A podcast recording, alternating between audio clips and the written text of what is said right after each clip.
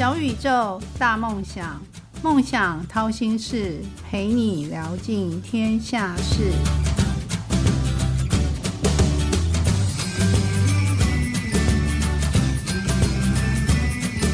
欢迎来到梦想掏心事，小宇宙，小小问大大。我是主持人王小小。佛要金装，人要衣装，得体有品味的穿着，能为自己的社交加分。听众朋友，平日是否有自己喜欢风格的服装品牌呢？今天邀请的这位来宾是小小的好朋友，是有“针织女王”称号的知名服装设计师潘怡良。潘怡良，好久不见，跟大家打声招呼。大家好，我是服装设计师潘怡良。呃，我的品牌是 Joya Pen，然后我自己从二零零一年就开始成立品牌到现在。那除了是服装设计师之外呢，然后本身也做策展的活动。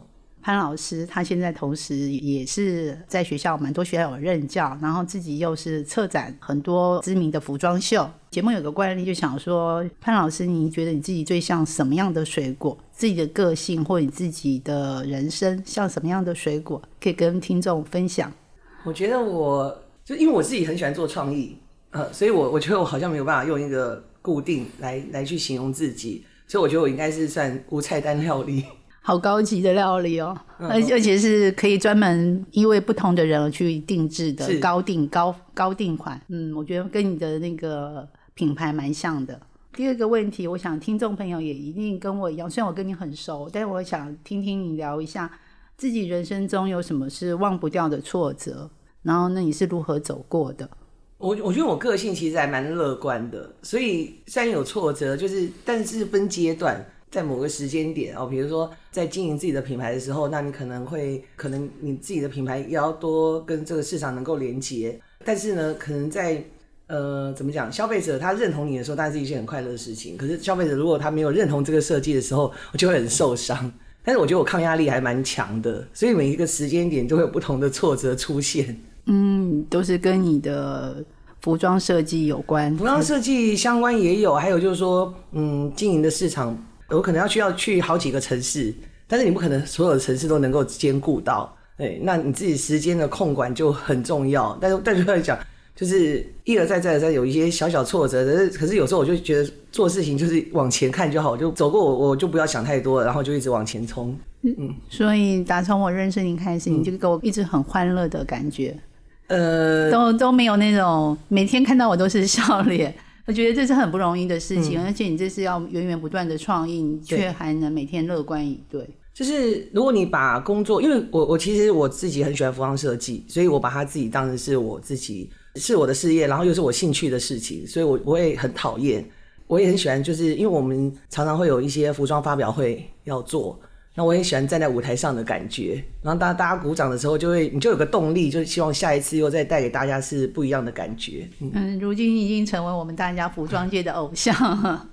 那你是一开始就想要当服装设计师吗？你小时候的第一个梦想是什么？跟现在有没有什么不同？嗯，小时候呃还没有接触服装的时候，如果我自己应该是很喜欢像美术部分啊和音乐部分，我都很喜欢。就是就是跟艺术相关的我都很喜欢，但是不知道自己后来会当设计师。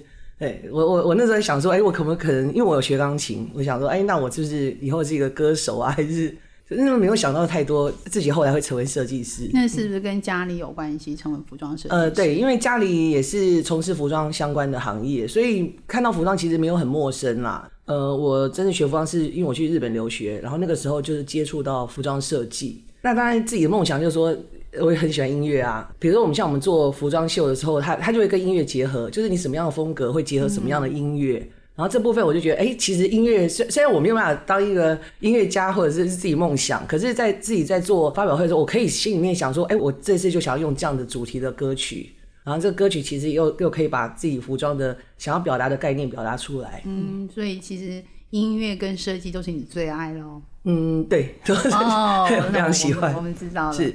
好，你当初在为什么会选择服装这个科系去念呢？在念书的时候，嗯，是一开始就笃定了，还是怎么？哦，没有没有，就是因为家家里那时候也是从事相关的嘛，那时候也没有是自创品牌，因为我们是做加工的，就是服装的算代工厂。那我们我们有时候会有一些国外的订单，所以我那时候角色就是，我我觉得我实务经验很强，就是还没有做设计之前，那就会帮家里就是就是有时候跟客户就是在业务方面的讨论，然后这一季要做什么样的服装，然后慢慢累积。到因为整个产业慢慢外移嘛，对，那其实我们做很多的手工的师傅，他的工艺都非常好，那我们也希望能够把它留下来，所以就那时候也没想太多，想说，哎、那就创自己的品牌。大家都知道我擅长做针织的设计，其实就是我们一般穿的毛衣。那那时候毛衣大家觉得，哎、就是天气冷的时候才会去穿它，就会其实因为纱线的组织的成分，它其实是一年四季都是可以穿着的，而且很舒适。那我就想说，那是不是不要说只是一个搭配的单品，它有没有可能是在正式场合做？所以我就很喜欢创意去研发一些设计啊，甚至把它设计成经典的礼服啊。那那个时候自己品牌的风格也是往定制的方向在走，就是我很喜欢跟客人聊天，所以，所以你刚刚说你自己像无菜单料理，我希望像听众朋友应该很能接受，因为你是不断的一直在创意，不断的源源不绝，然后每一天都不会做出相同的衣服。对。那你可不可以教听众学一句你这个行业中常用的术语？因为大家可能对服装设计师，特别是一个高端的服装设计师很好奇，这个产业有什么术语是你常会用到的？常会用到就是打板，嗯，你大家应该什么是常听过打板？，对，呃，就是呃，当你设计稿出来之后，那嗯在你要经过，就是因为我很重视版型，版型的重要性，就有时候服装你看着可能感觉不出来，可是你穿着上面的一些版型的一些技术是。我觉得对我来讲是一个服装成为一个成品最重要的一个，就是那个环节。对对对对对你是说把创意变成实体最重要的一个环节？对，打板，听众朋友学会了吗？潘岩老师介绍大家这句常用的术语是打板，就是把创意变成实体服装的一个重要环节。那小小想请问宜良大大，当初你刚有说过是因为家族的关系、家里事业的关系，所以进入服装产业。那你进入这个行业之后，有没有一些不为人知的一些际遇？就是嗯，有没有一些转折？就一路都这么顺吗？你去日本留学回来之后，就很顺利的就把这个针织品牌创立起来，然后有没有什么挫折，或者是说中间有没有什么转折，有没有遇到什么贵人等等的，你可以聊一下吗？好，我刚刚提到，就是零一年的时候开始创自己的品牌。那那个时候，呃，我第一家店是就完整的自己的一个店是在台北一零一，哦，那是零三年的时候进驻到台北一零一。但之前呢是还蛮早期的，就是在一叠解放区，那时候是有好几个设计师在一起。嗯，那我觉得对来讲，就是我学到了很多经营品牌的一些想法。对，那那时候比较没有压力，就是说可能有三四个设计师组成的一个店。那从那边累积经验之后呢，就我刚刚说到零三年的时候，我在呃第一家店就是在台北一零一，然后那时候在台北一零一做品牌的时候，我因为我前面的其实已经刚刚有讲到，就是家里的关系，所以我接触服装其实并不陌生。那尤其是在服装业务上面的时候，一些比如说呃，你知道这个市场最需求什么样的服装，然后呃这个价格怎么去制定，好，所以我慢慢对这个市场接受度我是非常清楚的。呃就是你掌握到市场的趋对，还有，品质的要求也很清楚。那所以在经营自己品牌的时候呢，就其实少走了很多的弯路。对，那个那个时候也不能说呃顺不顺利，就是因为我会出国去参展。那当大家觉得哎、你的东西设计很好，可是我们还是希望能够走到国际，让更多的人能够知道你好优秀好的作品。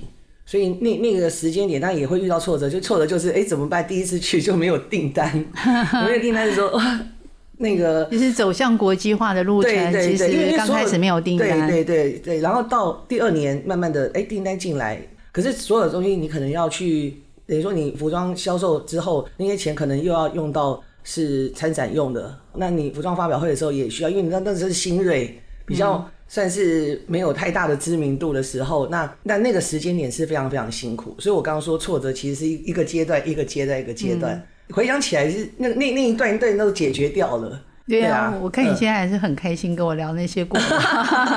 因为我嗯。我我想说，你如果有很多青年朋友想要进入这个业态，你觉得他们要如何准备？嗯，因为我之前也会教教学生嘛，哦，那那当然我我当然除了经验分享之外，其实我也希望他们不要走太多的冤枉路。但是我也会很直接的告诉他们，你真的想要当一名服装设计师吗？因为虽然有这么多人学服装，可是真正能够从事甚至当上服装设计师，其实算不是太多了。我我自己认为，对。那尤其是像我们是等于是把自己的名字就是个人就要往前推，因为你需要宣传，要让更多人知道你是谁。那这那个那那就非常辛苦。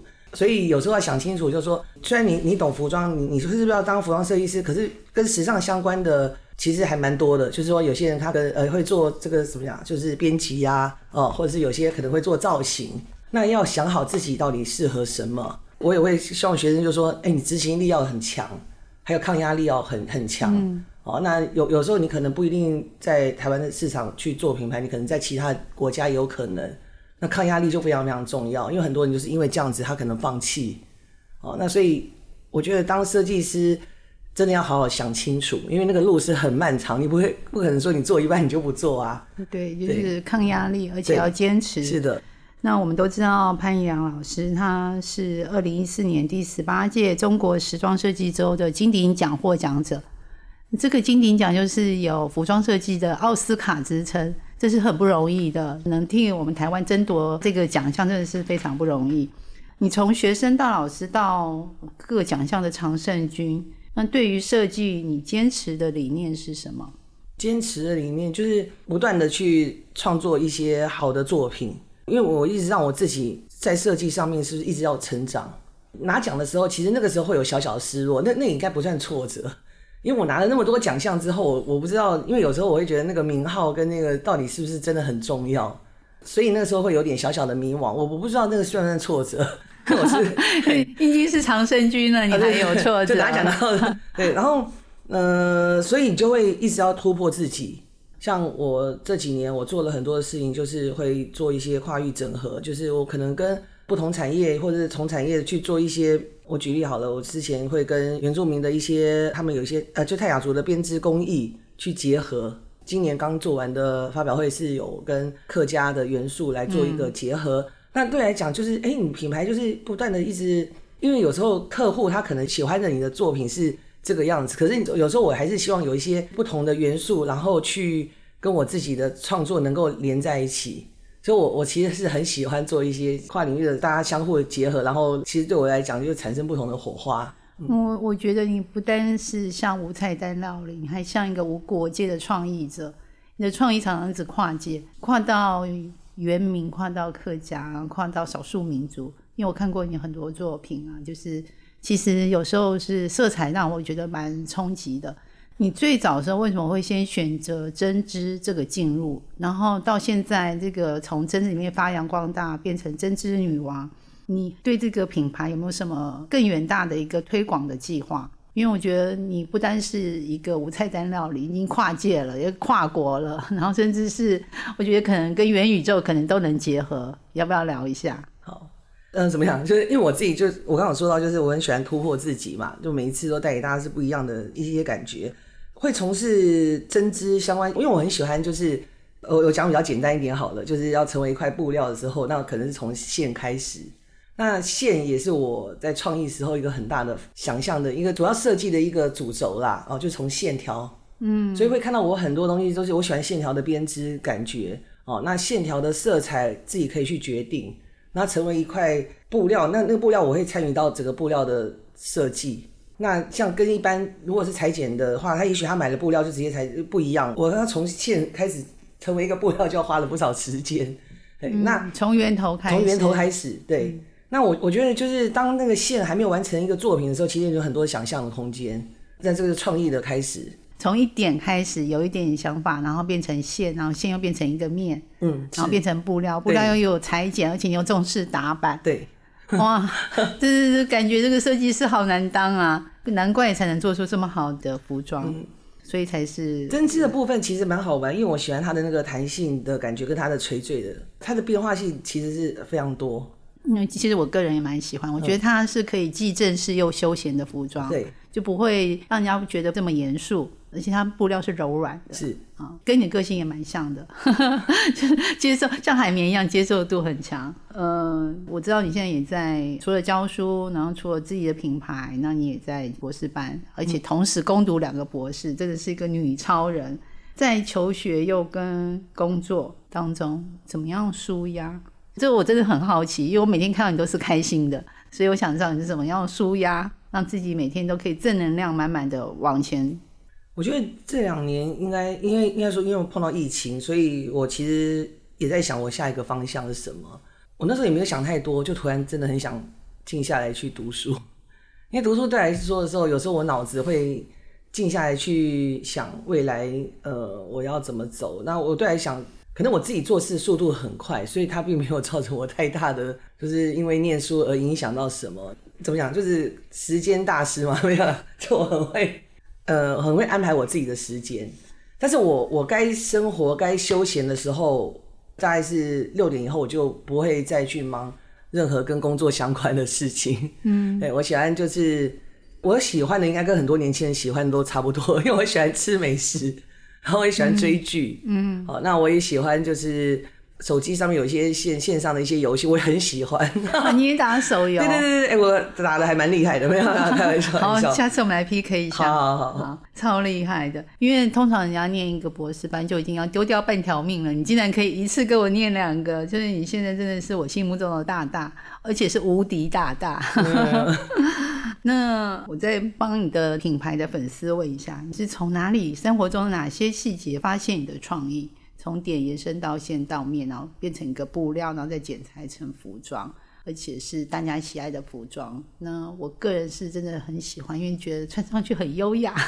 谢谢谢谢，嗯，要要怎么说呢？我觉得是这样子，大家都会说，那那个有的时候有很多人要做创意灵感的时候，他会觉得，哎，我就是待在一个地方，我可能不想跟人群有接触，但我要脑子去想我的灵感。可是有时候你灵感就没有，越是想要想灵感，灵感就没有。像我有时候也很喜欢听音乐，就我刚好提到我喜欢听音乐，但我也很喜欢去看一些展，然后我也喜欢看电影。那从那当中的时候，其实已经在累积了。呃，有一次我主题就是跟老电影相关的，这个老电影，因为我常爱看电影，所以我就会有一些，哎，我可以根据哪一部老片子，然后来来作为这次的设计的创作的想法。我其实要不断的累积，就是不是要等你真的要去创意的时候，你才觉得，哎，我怎么办？我没有灵感。你把你的休闲变成创意的来源之一。对，我说后来我觉得我这行业还不错，我 我可以把它变得很轻松。嗯，这是在你才能变得轻松，一般人可能没办法轻松，可能会觉得肩上有好大压力，因为画不出设计图就是画不出来。那但是你却可以把你的休闲结合你的设计作品。甚至你还可以把你走过的地方、你看到的那个小细节都变成你的设计灵感，真的是很不容易。最后，我想要问一下，就是你未来有没有什么是自己想要挑战的？就是在疫情之后，有一些新的、不同的面向，是不是想要怎么样把你这些好的创意、好的作品推向国际？有一种不同以往的思维。现在大家都会谈，就是说元宇宙啊，哦，然后也会谈一些就是。像我前阵有发行 NFT，其实对我来讲，就是我我很喜欢自己去做这些事情。之后，我我觉得就是因为自己做，就非常非常了解我到底做这个是意义在哪里，然后为什么，然后自己也也了解之外，然后我觉得品牌慢慢的已经是在去，就是你可能觉得没有在改变，可是我其实已经慢慢一直在改变当中。像一些那种虚实整合的部分啊，我我刚好说，就是我有做一些策展的活动，然后我们我们把那个荧幕变成这个。浮空投影的荧幕，但是我们荧幕呢会去用到就是一些回收的一些，比如说渔网也好啦，或者什么的，那这些其实都没有试过的事情。嗯，你刚刚提到的一些渔网，是不是也把永续的概念带进这个设计里面？我我觉得那个也是未来很重要的一个趋势。那现在还有大家会讨论到，是因为我们有时候会跟纺织厂去。讨论这个以前有一些产品，他们可能会进行回收的方式嘛，嗯，但是大量制造之后，它可能还是会造成污染，所以慢慢也许我们以后会接触到说衣服它也是可以回收，对，所以很多的知识是你不能停掉。你作为一个设计师，其实像有时候我们在做服装的发表的时候，我我们都很希望这个这是有回收的材料来做的，或者它是有什么样机能性的布料，因为这也是算台湾这个很重要的纺织。应该说我自己也要尽一份小小的力量，然后去做一些创作。是，觉得您好像是我们台湾设计界永续的一个品牌的一个领导者。我觉得你的观念真的是很宏观。那小小这边想请宜良，是不是可以现在正在努力道路上的粉丝，或者是青年学子，或者是想要往设计师这个行业进行的朋友或是听众，一句你自己很受用的话，也鼓励他们，也持续的鼓励你自己。呃，有一句话一直影响我啊。以前我还是应该说，我以前比较没有什么方向，还没有就是确定自己会从事这个设计行业的时候，然后我爸就。有一天早上，我就看到他写了一句话给我。他说：“懒惰的人对社会唯一的贡献就是把机会让给别人。懒惰就把机会让给别人。那你已经够勤劳了，你还要……因为我的呃，后来就慢慢，我现在回想起来，我我我觉得我受用很大。我是一个就是想做好，就是一定全力以赴去做好这个事情。所以我希望，不管未来就是会从事设计工作的学生。”啊，或是已经在做品牌的，那那真的这条路真的不好走，要坚持下去。机会永远是给准备好的人，懒惰的人永远只是把机会让给别人。好，今天小宇宙的节目已经要进入尾声，然后谢谢宜良来到节目中的分享。那也欢迎听众们留言给小小，如果你们想要听哪位大大的分享，那小小来帮大家完成心愿。美好与成功都不是偶然。曲曲折折的闲心事，到底练了什么绝学，沾了什么秘方，才能够一路向梦想靠近？快来掏心事，用一杯咖啡的时间，小宇宙小小问大大，与你一探究竟。真的蛮开心，今天宜良能够在这么忙当中拨时间上我的小宇宙节目。那请问宜良，接下来你有没有什么年度的计划，跟服装秀或是你的品牌有关的计划，可以跟我们的听众做一下分享？这个明年呢，三月呃，我们都会固定去做这个服装的发表嘛。那希望大家有机会可以来看我的秀，谢谢大家。小小觉得大家一定要去看宜良的服装秀，我看的那一次才是在户外的，就是。户外跟服装融合为一体的那种感觉，你真的是觉得设计其实是可以跟生活融为一体。那我觉得这是也是宜良它的设计的特色。